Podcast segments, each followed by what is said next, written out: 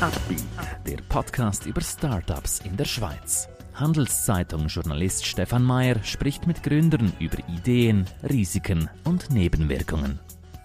Heute lernen wir Fabio Hüter kennen. Mit Evodrop sorgt er für sauberes Wasser. Sie wollen selber eine Firma gründen? Warum nicht? Dafür brauchen Sie aber starke Partner. Einer davon ist die Credit Suisse. Mehr Informationen unter credit-swiss.com/Unternehmer. Hallo Fabio, herzlich willkommen bei uns. Erklär uns doch am Anfang ein bisschen deine, eure Business-Idee. Was steckt dahinter? Hallo Stefan, herzlichen Dank für die Audienz. Ja, ähm, Evodrop ist letztendlich ein Ingenieursbüro für Wasserfiltration. Wir ähm, also unsere Intention ist letztendlich nachhaltiges und effizientes Wassersysteme ähm, salonfähig zu, zu etablieren weltweit, also Entwicklungsländer sowie auch in ähm, Erstweltländer oder Industrienationen. Seit 2017 haben wir offiziell auch die ersten Patentanmeldungen. Das heißt, wir haben eine, eine Diversifizierung unserer Produkte vor allem jetzt äh, lanciert haben wir das mit der Ultrananomembran. Das war ist eigentlich so komparabel zur Umkehrosmose beispielsweise. Für uns war ähm, die Signifikanz, dass wir keiner, also nicht den immensen Abwasserabfall generieren und letztendlich einfach die Spurenelemente minimalst, so wie es beispielsweise in Quellwasser verfügbar ist, in drin lassen, sodass die Leute kein, also nicht, sage ich mal, paralysiert sind sie. Sie müssen destilliertes Wasser trinken und trotzdem bekommen wir alle Schadstoffe mhm. raus. Wir haben das im Schweizer Labor ähm, zertifizieren lassen auf 614 Schadstoffe. In der Schweiz haben wir uns ähm, positioniert vor allem mit Kalkschutzanlagen. Da kam ja vor zwei Wochen als Game Changer von der NZZ wurden wir ja äh, nominiert, weil wir ähm, in der Immobilienbranche ein, eine Kalkschutzanlage ähm, ja, entwickelt oder realisiert haben, die ohne Salz oder ähnliche Chemikalien beispielsweise einen ja, effizienten Kalkschutz gewährleisten kann und wir arbeiten eigentlich mit Apfelsäure. Mhm. Und ja, die Idee kam letztendlich mit dem Apfelessig. Ich bin ursprünglich ja Thurgauer, also äh, alias äh, Ost, äh, Mostinder, wie man uns so schön kennt. und ähm, genau, und äh, ja, Apfelessig wurde immer genutzt und wir haben dann letztendlich diese ähm, Apfel in äh, Säure vom Fallobst haben wir generiert äh, molekularisiert und synthetisiert und haben kleine Granulate daraus in Kartuschen geformt und die setzen wir jetzt eigentlich bei ja, namhaften Immobilienbewirtschaftern oder Architekturbüros sowie auch bei Privatkunden ein. Mhm. Ist das Wasser denn, hat es denn das nötig, diese Reinigung, diese Säuberung? Man sagt ja immer, Schweizer Wasser ist so vorbildlich sauber. Warum ist das überhaupt nötig? Ja, exakt, ja, gemäß ja so der, der UNO, ähm, wo ja auch die, wurde ja auch kategorisiert, beispielsweise eben Schweiz ist ungefähr auf, auf einem sehr, sag ich jetzt mal, ähm, privilegierten Standard. Deutschland ist, glaube ich, 10, 15 Plätze zurück, aber das liegt logischerweise auch, wie die Flüsse dann durch die Schweiz fließen oder in Holland sieht man das ja auch. Das war ja dann auch revolutionär, weil gerade jetzt äh, Nationen wie Holland haben ja dann viel mit, äh, war mit Bierbrauerei, Deutschland ja auch schon, dann auch ähm, allgemein die Alkoholisierung ähm, der Getränke, weil dann eben die Keime ja abgetötet worden sind. Und äh, mittlerweile ist es natürlich so, wir ähm, plädieren ja nicht darauf, dass Schweizer Trinkwasser miserabel ist, sondern ähm, die Problematik ist eher, dass dass es nicht mehr bekömmlich ist. Mhm. Vielen, oder? Es gab so eine, ich weiß nicht, vom Kassensturz oder SRF-Umfrage und äh, von den Befragten hat ein Drittel ergeben, dass sie eigentlich Leitungswasser nicht gern trinkt, oder? Und die Statistik zeigt das ja auch mit dem Mineralwasserkonsum. Kam ja jetzt letztens vor auch einigen Wochen wieder raus, nach dem Corona-Pandemie hat äh, der Mineralwasserkonsum dr drastisch ähm, sich potenziert.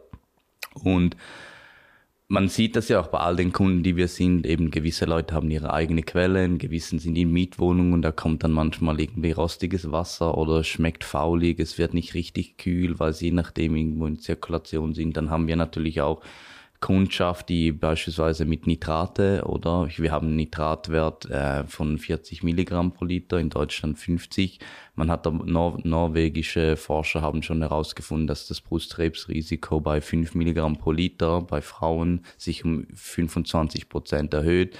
Also das hat man ja auch dann, es ist sehr politisierend und ich will da eigentlich gar keine Verschwörung äh, daraus kreieren, aber man hat das auch gesehen mit den, zum Beispiel äh, Glyphosate, wo dann äh, unsere äh, ja, Bundesrat, in Sommaruga, ja einfach zuerst das ja lancieren wollte oder forcieren wollte, dass man das ja um tausendfach erhöht den Grenzwert, oder? Obwohl man ja schon dessen bewusst ist, was für Anklagen und die sind ja wurden ja bewilligt gegen Monsanto respektive Bayern in äh, Bayer in, in den USA, wo, wo man ja nachweisen konnte, dass Dutzende oder Hunderte von Farmer letztendlich äh, an Krebs äh, wortwörtlich krepieren oder äh, degenerieren und dann hat man ja trotzdem den Grenzwert in der Schweiz um 36, 36-fach erhöht. Es gibt keine Grenzwerte zum Beispiel bei Mikroplastik oder Mikrogummi, Nanomaterialien. Das ist alles nicht detektiert. Mhm.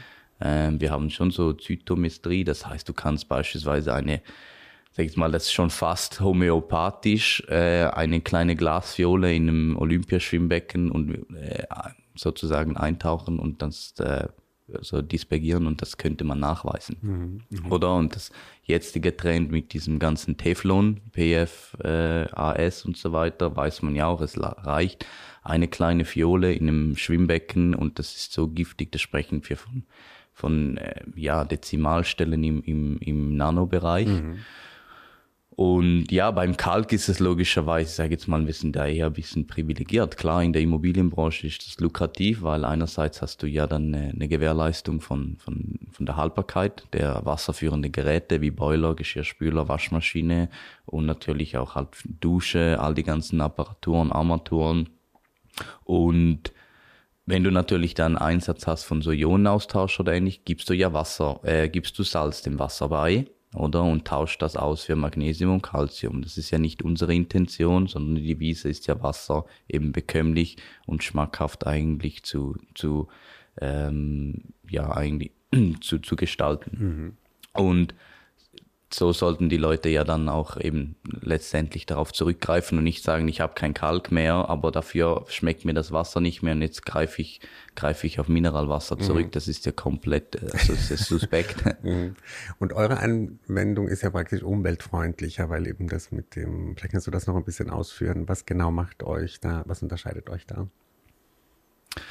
Ja, die Technologie jetzt ähm, exemplarisch beim Kalkschutz ist so, dass wir eben einerseits kein Salz benötigen oder das Salz, Industriesalz wird ja abgetragen, wird beispielsweise durch äh, chemische Reaktionen wird das dann ähm, abgespalten und das wird dann über Abwasser, also einerseits braucht es natürlich Strom, andererseits wird permanent Abwasser generiert oder? Man kann sich vorstellen, wenn das mit dem Salz muss, muss das Konkurrenzprodukt äh, sich regenerieren. Das heißt, wenn der Kalk anhaftet an dieser Sonde, dann irgendwann ist die voll und dann muss sich das regenerieren und das funktioniert dann mit dem Industriesalz und das wird dann einfach ins Abwasser geleitet, oder? Und es gibt jetzt zum Beispiel im LGA in Bayern, ähm, in 26 Staaten schon in, in Kalifornien und in den USA beispielsweise, wo ein Verbot ausgesprochen haben oder eben eine Warnung, weil diese ganze Salzsäule, die, ja, die fließt letztendlich ja zurück, oder? In, und, stört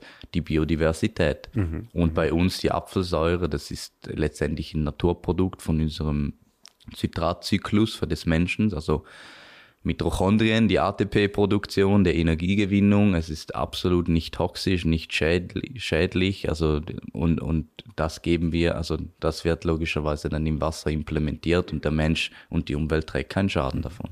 Springen wir jetzt mal zur Firma konkret. Wie würdest du denn jetzt äh, den Status bei euch beschreiben? Wie ist so die Grundstimmung? Was sind eure Ziele, Probleme? Ja, das ist eine sehr gute Frage. Also wir sind ähm, ja, wir, ich sage jetzt mal, wir das Bewusstsein oder die, die Sensibilisierung, Konditionierung äh, spüren wir von der Kundschaft immer mehr, äh, alleine jetzt schon seit Beginn dieses, dieses Jahres. Und dementsprechend natürlich auch die Mitarbeiter. Wir haben einen sehr, äh, sage ich mal, sehr familiären, partnerschaftlichen, kollegialen äh, Poli Politik und, und Umgang, also Gepflogenheiten mit unseren Mitarbeitern. Wir sind ungefähr ein Team von mittlerweile 50 Leuten äh, mit Wissenschaftlern über Sanitärtechnik, Servicetechniker, äh, Verkauf und so weiter. Und ja, das gibt natürlich eine gewaltige Stimmung, oder? Und auch eine, eine, Euphorie, dass wir das, dass wir das gemeinsam äh, ja die Ziele avisieren und, und, und, und äh, ja, Potenzial mhm. eigentlich schöpfen können. Und wir sehen ja, dass das ganze Potenzial im Wasser, oder? Das, was wir jetzt im Schweizer Markt bewältigen, das war lediglich so eine Findungsphase für uns ja am Anfang, oder eben gerade die Immobilienindustrie ist interessant. Allgemein das mit dem Trinkwasser, äh, einfach um die, weil sehr eine skeptische und kritische Kundschaft, die wir hier pflegen, so in der Schweiz, mhm. Deutschland, Österreich. Und ja, im Ausland eben, wir sind auch tätig in, in Schwimmbadtechnik, also natürliche Schwimmbadtechnik ohne Chlor oder Brom, also ohne Chemikalien und beispielsweise auch in der Landwirtschaft im Ausland. Mhm. Und da ist es natürlich, oder 70 Prozent der Wassernutzung oder Verwendung, Verschwendung sozusagen, äh, basiert auf der Landwirtschaft, oder? Und ein Prozent ist lediglich Trinkwasser. Mhm, mhm. und wir sehen da eine, eine, sag ich, eine monumentale Möglichkeit, etwas für, für, für, ja, für, für die Welt, also für die Bevölkerung und, und sozusagen das enkeltaugliche Leben ähm, nachhaltig zu gestalten. Mhm, mhm, mhm. und nebst dem haben wir auch, das noch ab, äh, abschließend zu erwähnen, haben wir auch noch unser Ubuntu Movement. Das haben wir seit die Symbiose zur der Everdrop AG. Und das Ubuntu Movement, Ubuntu ist zu Lunesisch und bedeutet ich bin, weil wir sind. Und diesen philanthropischen Ansatz äh, geben wir eigentlich letztendlich in die Welt. Und äh, diese Symbiose zwischen Firma und, und äh, Hilfsorganisation ist eigentlich wie so das Yin und Yang oder die Hand in Hand, weil wir sagen als Jungunternehmen, also wir möchten da so ein bisschen ein Paradigma ähm, realisieren, dass Leute sehen, dass man erfolgreiches Startup oder Jungunternehmen mittlerweile sein kann und trotzdem auch eigene Projekte lancieren und sozusagen auch dem Menschen, also Hilfe zur Selbsthilfe. Mhm. mhm. haben wir Wasserprojekte, äh, wir bauen Schulen, äh, wir haben wir, um die 380.000 Bäume, die wir im Jahr pflanzen und das alles 100 Prozent von den Spendengeldern sowie auch unsere Mitarbeiter sind eigentlich wie dazu verpflichtet. Das wird auch im Bewerbungsgespräch schon erwähnt, dass wir dieses Ubuntu Movement haben und äh, eigentlich eine Verpflichtung eingeht in äh, so, sag ich mal, Frohdienst ehrenamtlich da mitzuhelfen in seinem Kompetenzfeld und letztendlich auch zu spenden für, ein, für einen Projektleiter und seine Familie. Ähm, genau, um das wirklich auch auf der monetären Basis nachhaltig gestalten zu können mhm, und 100 mhm. Prozent wirklich an die Projekte fließt und nicht 40, 50 Prozent in der Schweiz an Administrationskosten verloren geht. Mhm, mhm. Wie verlief dein Weg äh, zu dem Punkt, wo du jetzt bist? Aus welchem Umfeld kommst du? Welche Karriere hattest du vorher? Ähm, ja, also ja, von der Familie, ich wäre klar privilegiert, weil in der Schweiz äh, geboren, aber überhaupt nicht äh, keine Unternehmerfamilie, überhaupt nicht. Mein Vater war auch Ingenieur, ähm, Elektroingenieur bei, bei der SBB. Und äh, das hat mich immer schon fasziniert, das professionelle Basteln und etwas gestalten, kreieren können. Ähm, bei mir kam letztlich der, der Impuls eben aufgrund eigentlich einer privaten Geschichte, ähm, weil ich mit neun Jahren bin ich an Knochenkrebs erkrankt und dann habe ich, äh, ja, das, das hört sich immer so ein bisschen ähm, ja, kontrovers an, aber du, du lehrst dann als kleines Kind schon ja, erwachsen zu denken. Also ab dem Zeitpunkt, wo du eigentlich ins Spital eingeliefert wirst, da denkst du nicht mehr als Kind. Du bist umgeben von Ärzten, ähm, Pflegerinnen, Pflegern und so weiter. Und dementsprechend ist auch die ganze Rationalisierung schon da. Und das hat mir einfach, ja, ich hab, hatte da Mühe zu verstehen, oder wenn selbst in der Schweiz ich eine Überlebenschance von 50 Prozent hatte, wie ist das dann in anderen Ländern, oder? Und das darf doch nicht sein, dass im 21. Jahrhundert kleine Kinder, die ja noch, sag ich mal, karmisch oder allgemein wie auch immer noch gar nichts, äh, ja, eigentlich zu verschulden haben, dass sie ja die, die, diese Krankheit äh, bekämpfen müssen.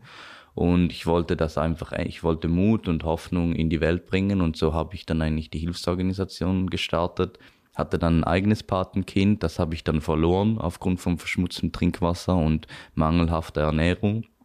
Und das ist nicht wie bei uns, oder? Ich meine, bei uns würde es mal gut tun, hätten wir beispielsweise mal eine Lebens, ich sage jetzt mal eine, ähm, scherzhaft Lebensmittelvergiftung. Wir hätten da mal ein bisschen Magen-Darm. Das sind die, die übermäßigen Pfunde in, in dieser in dieser Industrienation runterpurzeln und andere Leute ist es halt so, dass die sind schon so mager und das war bei ihm auch so, wenn da einmal eine jetzt mal eine, also eine bakterielle Infektion ist und du, du verlierst erstens dein komplettes Körperwasser und auch das Gewicht und das ist komplett tödlich. Und das war für mich dann, ja, die, das, das, das habe ich mir das eigene Credo sozusagen wie, wie ja, wie, wie verwirklicht, um, um in der Wasserindustrie, in der Wasseraufbereitung ein Produkt äh, zu, zu ähm, konstituieren, das eben in Entwicklungsländern sowie auch in Industrieländern etwas bewirken kann, ohne dass man keine Ahnung, wie viel Hunderttausende Euros äh, Schweizer Franken ausgeben muss und was für ein äh, Ingenieurswissen er als Hintergrund haben muss, sondern es sollte simpel sein und äh, clever angerichtet, mhm. so dass dem Menschen geholfen werden kann. Ja, wirklich eine sehr berührende Geschichte. Vielleicht zum Abrunden, äh, was sind deine jetzt vorausblickend für das Jahr, deine Milestones für die Firma, deine eure Ziele? Was habt ihr euch vorgenommen? Ja, das natürlich ist eine, immer zweigleisig. Eines ist natürlich eine sehr visionärhafte äh, Perspektive, die man hat, und eins ist eine realistische. Also was wir äh, gewiss realisieren möchten, ist immer eine Verdopplung de, des Unternehmensumsatzes und dementsprechend auch die, den Markteintritt äh, von und also die Visibilität in, in Ländern wie beispielsweise in, in den USA wurden wir auch von der EDA eingeladen in Atlanta, um da zu sprechen. Ähm, eben in Australien, im, im, im Nahen Osten haben wir, haben wir angefangen, Projekte bis hin zu Südafrika. Und da möchten wir eigentlich außerhalb von der Schweiz diese Projekte genau eigentlich realisieren und definitiv auch in der Schweiz die Nummer eins zu werden, was jetzt gerade Immobilien, Kalkschutz, Nachhaltigkeit äh, anbelangt. Genau. Sehr gut, ein gutes Wrap-up sozusagen. Äh, Fabio, danke, dass du uns heute diese Einblick hier gegeben hast und äh, noch viel Erfolg für euch und für dich. Danke dir vielmals. Ein Podcast der Handelszeitung.